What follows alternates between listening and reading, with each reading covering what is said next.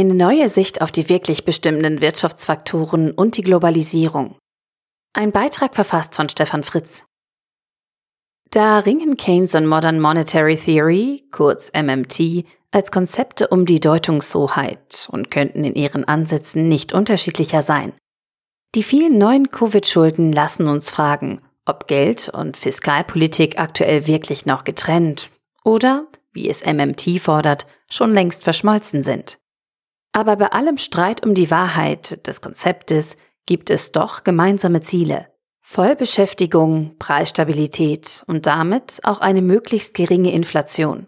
Und so richtig erklären können beide Theorien nicht, warum es in den letzten 25 Jahren ein anhaltendes reales Produktionswachstum bei gleichzeitigen deflationären Tendenzen gibt. Für diese real zu beobachtenden Ergebnisse haben die Autoren Charles Goodhart und Manoj Pradhan eine Antwort. Sie zeigen in ihrem Buch The Great Demographic Reversal auf, dass wir in den letzten 30 Jahren einen massiven Überhang an Arbeitskräften haben. Erst in den USA und Europa in den 1990er Jahren und in den letzten 15 Jahren in China. Dieses Überangebot an preiswerten Arbeitskräften und neuen digitalen Technologien hat zum einen die Globalisierung massiv getrieben und zum anderen die Verhandlungsmacht von Arbeit reduziert. Dadurch konnte die Rendite des Kapitals und der technologischen Investitionen deutlich steigen. Die natürliche Arbeitslosenquote, kurz NRU, ist stetig gesunken. Beim Blick in Richtung Zukunft werden die Abweichungen von den üblichen Meinungen deutlicher. Die Autoren gehen davon aus, dass Asien mit China den entscheidenden Einfluss auf die globale Wirtschaft hat. Denn sowohl in den USA und Europa als auch in China wird es zu einer großen demografischen Umkehr der Arbeitskräfte kommen. Zwar wächst die Gesamtbevölkerung in den nächsten Jahren auch in diesen Ländern noch, aber die Anzahl der Arbeitskräfte nimmt rapide ab. Mit einer geringeren absoluten Zahl an Arbeitskräften müssen wir nun die immer älter werdenden Menschen mitversorgen. Kommen wir aus einem Verhältnis, dass drei Arbeitskräfte für die Versorgung eines Rentners aufkamen, so wird in Zukunft eine Arbeitskraft für mehr als zwei Rentner zuständig sein.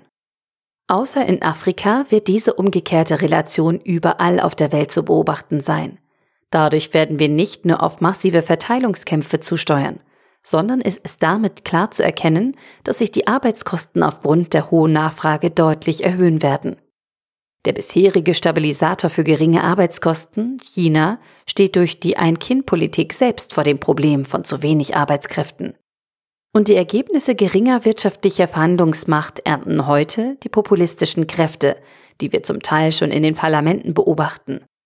Das ist das Aufbegehren der Menschen, die spüren, dass sie wirtschaftlich keine angemessene Rolle spielen, sich aber durch die Artikulation ihrer Unzufriedenheit über populistische Politiker Gehör verschaffen.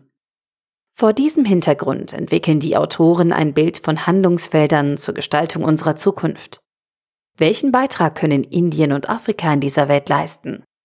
Macht es Sinn, darüber nachzudenken, unser Wirtschaftssystem von einem schuldenbasierten System in ein equity-basiertes System umzuwandeln? Wie müssten Staaten vorgehen und was wären Rahmenbedingungen? Steuern auf Ausfuhren, Veränderung der Anreizstruktur für Manager, höhere Verantwortlichkeit für kurzfristiges Handeln. Neue Steuerkonzepte, mit denen alternative Anreize geschaffen werden, um zum Beispiel die Nutzung großer Häuser für Ältere zu reduzieren.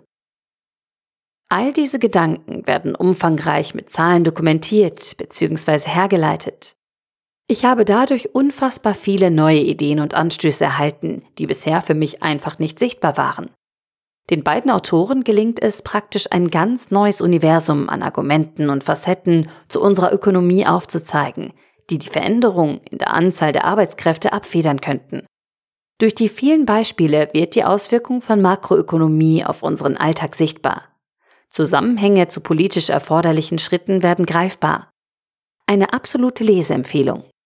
Und ganz unabhängig von diesen Zukunftsbetrachtungen folgt daraus, dass es in den nächsten drei Jahrzehnten ein niedrigeres Wachstum, eine schnellere Inflation und höhere nominale Zinssätze geben wird als in der letzten Zeit. Ganz unabhängig von Keynes und MMT, die den Systembegriff auf den einzelnen Staat setzen und damit eine Nummer zu klein für unsere globale Welt denken. Charles Goodhart, Manoj Pradhan The Great Demographic Reversal Aging Societies, Waning Inequality and an Inflation Revival. Palgrave Macmillan, 280 Seiten für 20,99 Euro oder als Kindle-Ausgabe für 18,71 Euro. Der Artikel wurde gesprochen von Priya, Vorleserin bei Narando.